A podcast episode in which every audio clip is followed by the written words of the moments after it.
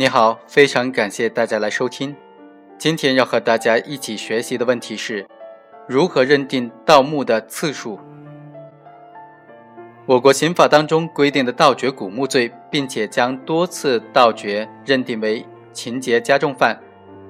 但是，何为多次盗掘？刑法并没有做出明确的规定。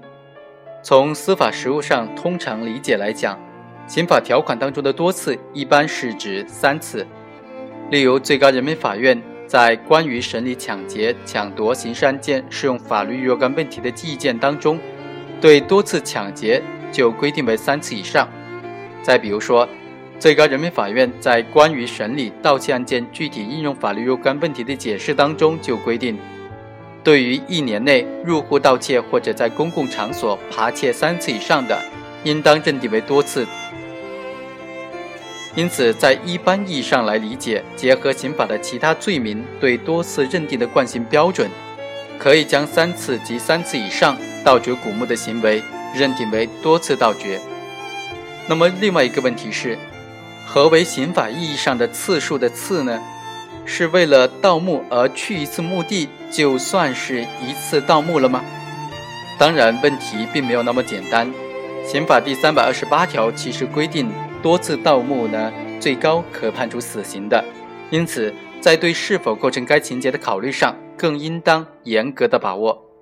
关于这个问题，我们认为可以参照最高人民法院关于审理抢劫、抢夺刑事案件适用法律若干问题的意见当中，对于多次和一次抢劫的认定问题的明确解释，其中就规定，对于多次的认定。应当以行为人实施的每一次抢劫行为均已经构成抢劫犯罪为前提，综合考虑犯罪故意的产生、犯罪行为实施的条件、时间、地点等等因素，客观的分析和认定。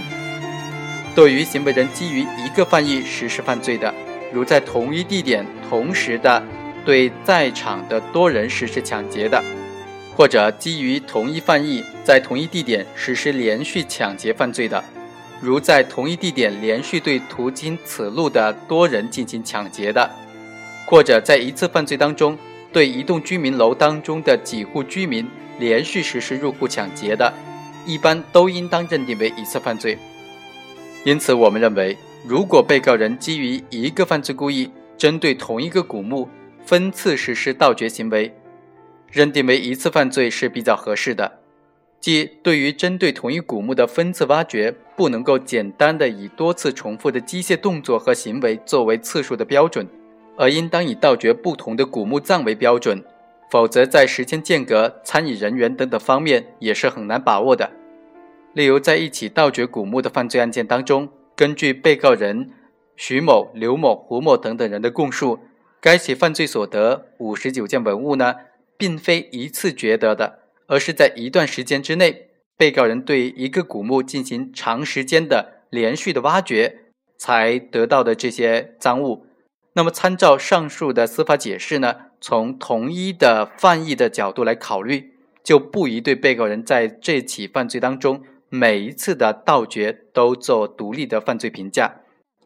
因此，对于这个问题的把握总体原则，我们认为是一般来讲。对被告人出于同一个犯意，针对同一个古墓连续分次的盗掘的，如果每次盗掘时间间隔不长，从犯罪均衡的角度来出发，不宜认定为多次，而应当认定为一次盗墓。